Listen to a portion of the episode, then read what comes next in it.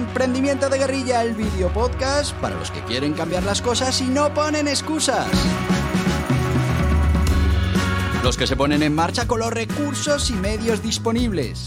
Los que buscan la formación y herramientas necesarias. Y sobre todo para los que no tienen miedo al fracaso, al emprendimiento.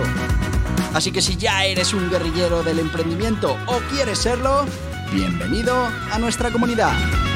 ¡Vámonos!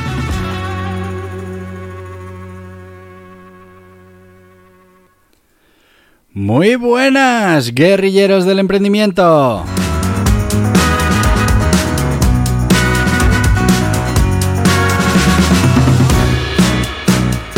¿Cómo va este martes? Porque ya, ya estamos a martes. La semana va a toda velocidad.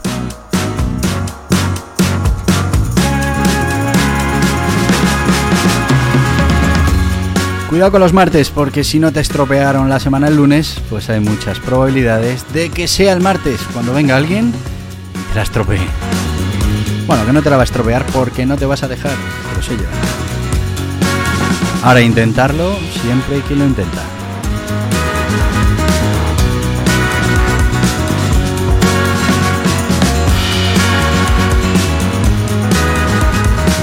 Y aquí estamos de nuevo un martes para hablar de historias de emprendimiento.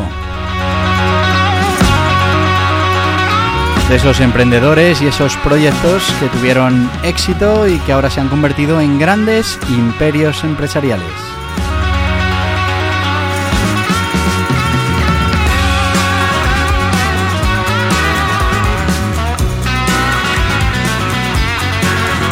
¿Y de quién vamos a hablar hoy? Bueno, pues hoy tenemos no un emprendedor, una emprendedora. Si te digo el nombre, igual no te dice nada, te lo voy a decir. Es Anita Roddick.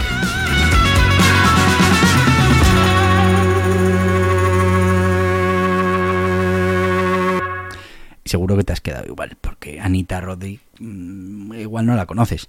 Pero si te digo The Body Shop, ahí sí, ¿no? Esa marca te suena.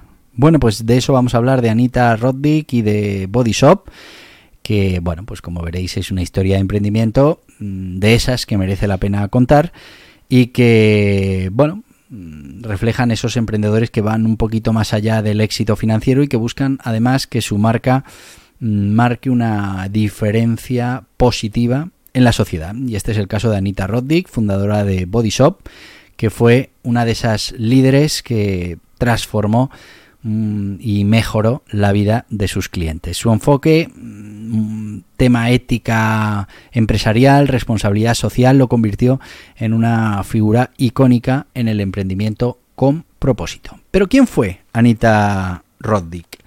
Bueno, pues Anita Roddick eh, nació en 1942, murió en 2007. Fue una empresaria británica y activista de los derechos humanos y del medio ambiente. Nacida en Inglaterra, Roddick se caracterizó por su pasión por la justicia social y su compromiso con la sostenibilidad.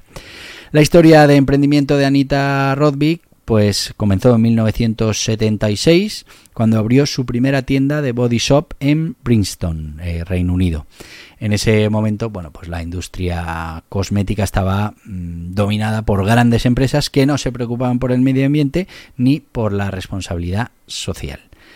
Roddick vio una oportunidad para crear una empresa que combinara, por un lado, productos de alta calidad y por otro lado, eh, prácticas empresariales éticas, algo que las dos circunstancias en la misma empresa, pues hasta el momento no se daban. ¿De dónde viene Anita Rodby? Bueno, pues provenía de una familia de inmigrantes italianos. Su padre era eh, un inmigrante italo-guineano. Eh, ¿vale? Antes de fundar The Body Shop, Roddick tuvo diferentes trabajos, incluyendo pues maestra, viajera. Bueno, pues estas experiencias eh, la enriquecieron, le dieron ese espíritu aventurero que la inspiraron para después pues tener esa perspectiva global única y poder dar el paso del emprendimiento. Nunca sabemos qué experiencias son esas que hemos tenido en la vida que finalmente se traducen en, en esa personalidad emprendedora que, bueno, pues algunos eh, tenemos. Y dices, ¿y esto de dónde me viene? Bueno, pues mmm, reflexiona, pero hay un punto ahí, una experiencia en tu vida, en este caso, todo esos, ese tema aventurero que te hacen convertirte en emprendedor. Hay otros que son otras razones. Yo, por ejemplo, aventurero nada. Pero, mm, bueno, sí que hay experiencias en la vida que te han llevado a, por este camino del emprendimiento. Eh, como te decía, eh, Anita Roddick destacó por ese compromiso con la ética empresarial y con la responsabilidad social. Fue pionera en la promoción de lo que ahora se conoce como comercio justo y bueno, pues luchó ferozmente contra las pruebas animales en la industria cosmética.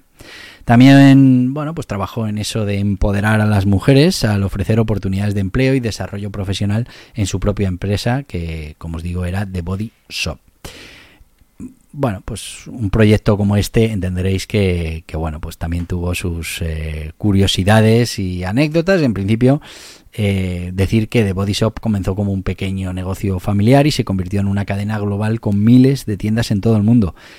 También fue reconocido por ese liderazgo poco convencional y esa capacidad para desafiar las normas establecidas en la industria. Por todas esas cosas, pues se la, se la conocía Anita Roddick. Frases eh, importantes que, nos ha dejado esta gran emprendedora. Bueno, pues eh, dejó algunas citas, algunas eh, frases interesantes, pero algunas que he querido destacar y que me parecen importantes son las siguientes. Dice, si piensas que eres demasiado pequeño para marcar una diferencia, intenta dormir con un mosquito en la habitación. Esta es muy buena. El mosquito es pequeño, pero fíjate si marca la diferencia o no. Y otra que, también es interesante, dice, el cambio puede no ser rápido, pero nunca es demasiado tarde para comenzar. Fíjate que esto lo hemos hablado muchas veces, lo del mejor momento para plantar un árbol fue hace 25 años, el segundo mejor momento es ahora mismo, ¿no? Eh, pues aquí igual, el cambio puede no ser rápido, pero nunca es demasiado tarde para comenzar ese cambio, para, para ponernos en marcha y que se produzca finalmente ese cambio. Eh, bueno, Anita Roddy, como te decía, falleció en 2007, pero mm, su legado mm, sigue vivo a través de Body Shop y el impacto en la industria cosmética de Body Shop bajo la propiedad de Natural, Natural Company continúa promoviendo prácticas sostenibles y éticas en el mundo empresarial. ¿Qué podemos sacar de este emprendimiento de esta británica en el mundo de la cosmética? Bueno, pues eh, nos enseñó Anita Roddick y de Body Shop la importancia de fusionar el éxito empresarial con una visión ética y, bueno, ¿por qué no? Un propósito más amplio que solo el meramente financiero o el de los beneficios. Su enfoque en la responsabilidad social y el respeto por el medio ambiente, pues luego han inspirado a otros clientes a la hora de poner en marcha negocios que tengan un impacto positivo en la sociedad y, bueno, pues en el mundo en general, en el medio ambiente, en esas cosas que nos pueden preocupar a todos. Eh, su principal proyecto fue The Body Shop y bueno, pues ahora recorreremos un poco cómo evolucionó la empresa de Body Shop y cómo se convirtió en lo que ahora mismo es, eh, con los números que, ahora mismo maneja esta gran empresa que, bueno pues sigue funcionando con su independencia, con su marca, aunque ahora esté dentro de un gran grupo de productos eh, de belleza. Pero antes vamos a ir con nuestro sponsor y bueno, pues nuestro sponsor de hoy mm, no puede ser otro que CEFAE, que es el Centro Español de Formación para Autónomos y Empresarios o Emprendedores. ¿Por qué? Pues porque mm, toda esta formación que podemos adquirir ahora, como decía la propia eh, la propia Anita, eh, bueno, pues mm, ahora mismo eh, es un buen momento para empezar a producir o a provocar ese cambio y ese cambio lo podemos producir en el futuro con la formación que estemos recibiendo ahora mismo. Así que te voy a pasar con la gente de, FAE, CEFAE, donde encontrarás toda la formación que puedas necesitar y, como te digo siempre, donde podrás enviar oportunidades, probabilidades, soluciones al tú del futuro. Vamos con CEFAE. ¿Eres autónomo o emprendedor? Te invitamos a que conozcas CEFAE, el Centro Español para la Formación de Autónomos y Emprendedores, con todo lo necesario para estar al día en las materias fundamentales para tener éxito en el mundo de los negocios. formas jurídicas, obligaciones tributarias, contables, laborales, de cotización, técnicas de marketing digital, gestión de equipos, gestión de proyectos, mejora continua, crecimiento personal, todo en www.cefae.es. ¡Te esperamos!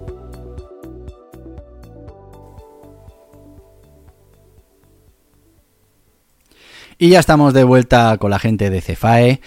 Ya sabéis que lo mejor que puedes hacer ahora mismo es estar sembrando, que se puede sembrar de muchas maneras, pero una mm, rápida eh, que va a depender de ti directamente y, que te va a enviar muchas opciones de, cosechar en el futuro es la formación. Y la gente de Cefae pues tiene toda esa formación que puede ser necesaria ahora y para el futuro.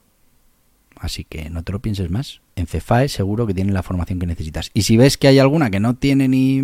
Tú házelo saber porque seguramente están en ello, que me consta que están continuamente generando nuevos cursos para que, bueno, pues puedas tener todo, toda esa formación a tu disposición. Y vamos ya con el tema de hoy, con Anita eh, y Anita Rodvik y, y, su proyecto de Body Shop. Y vamos a hablar de esos orígenes de la empresa, cómo la fundaron. Estamos hablando de que Anita Rodin la funda en 1976 en Brighton, en Inglaterra. Y fue motivado por un deseo de crear una empresa que ofreciera productos de belleza, cuidado personal, pero todo desde el punto de vista natural, ético y muy importante, libre de crueldad animal. Su visión era desafiar claramente la industria cosmética tradicional y promover un comercio justo. Fijaos, si ahora todo esto todavía parece un poco marciano, eh, pues en la época, en 1976, pues imaginaros lo que era para el sector. Mm, una loca que quería montar una empresa eh, que no iba a conseguir absolutamente nada porque la gran industria cosmética pues no se lo iba a permitir. Bueno, ahora veremos. bueno, ya sabéis que se lo permitió. y bueno, no sé si se lo permitió, pero lo consiguió. Eh, la filosofía única al final de The Body Shop, ese concepto, como estamos hablando, totalmente diferente que fue capaz de darle a la compañía, combinaba esos productos naturales, ingredientes éticos y campañas de concienciación social, terminó por llegar y resonar en, esos consumidores. La marca se hizo popular rápidamente y comenzó a expandirse a nivel nacional e internacional. En la década de 1980, The Body Shop abrió su primera tienda fuera del Reino Unido y lo hizo en Bruselas, en Bélgica. A medida que crecía la empresa se centró en promover sus valores de comercio justo y todo el tema de sostenibilidad, estableciendo programas de abastecimiento responsable y apoyando comunidades locales en todo el mundo.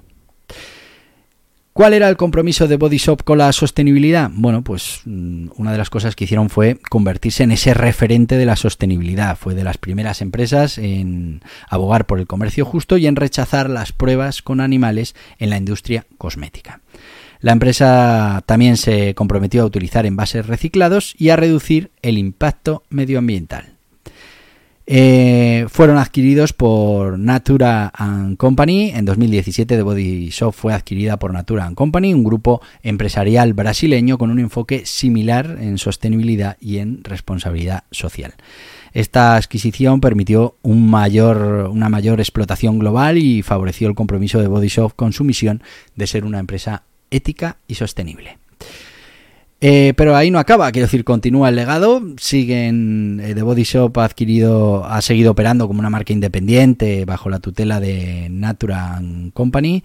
Eh, y bueno, pues al final la empresa continúa proveyendo de sostenibilidad, comercio justo en una cadena de suministro, así como lanzando productos innovadores y éticos. Como veis, el legado de Anita persiste después de su muerte en 2007.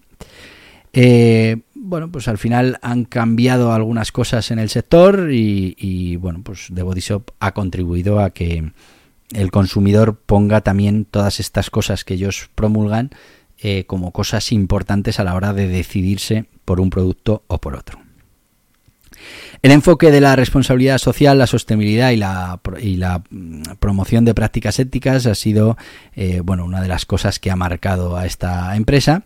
Y al final la historia y la evolución demuestran que es posible tener éxito en los negocios al tiempo que se promueven estos valores éticos y sostenibles. The Body Shop ha conseguido no solo que sean compatibles, sino hacer de esto una diferencia en el mercado y conseguir el apoyo de los consumidores y, bueno, pues que para ellos esto sea lo que marca la diferencia, sea un argumento más de venta eh, para eh, los productos de Body Shop.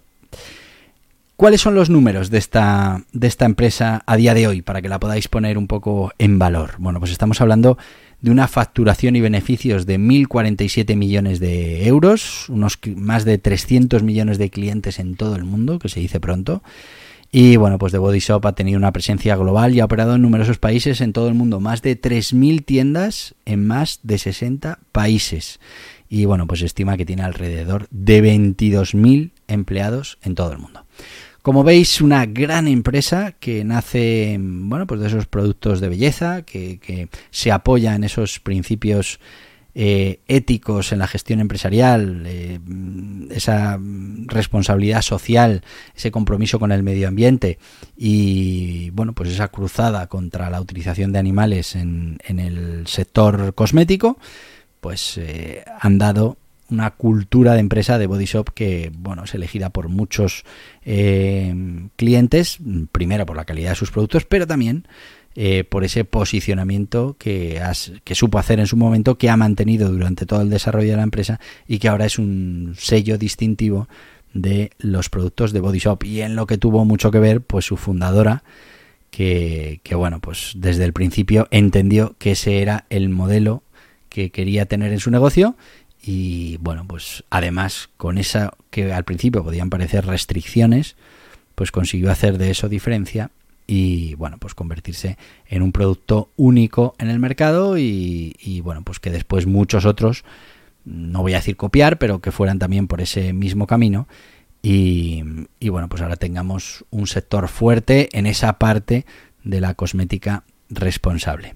Así que nada, muy, muy interesante todo lo que nos cuenta eh, bueno, la historia de, esta, de este body shop, pero también de su emprendedora, como te digo, una británica, eh, Anita, que, fue capaz de, de mantenerse firme en esos principios que tenía y como hemos visto, pues al final consiguió hacer diferencia con eso que parecían restricciones eh, a poder tener un negocio de éxito.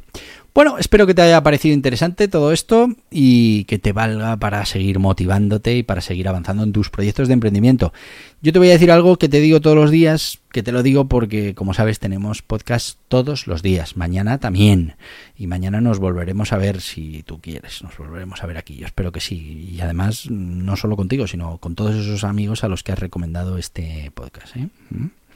Así que te voy a decir lo que te digo todos los días. Hasta mañana, guerrilleros del emprendimiento. Y hasta aquí el podcast Emprendimiento de Guerrilla con este que les habla Borja Pascual.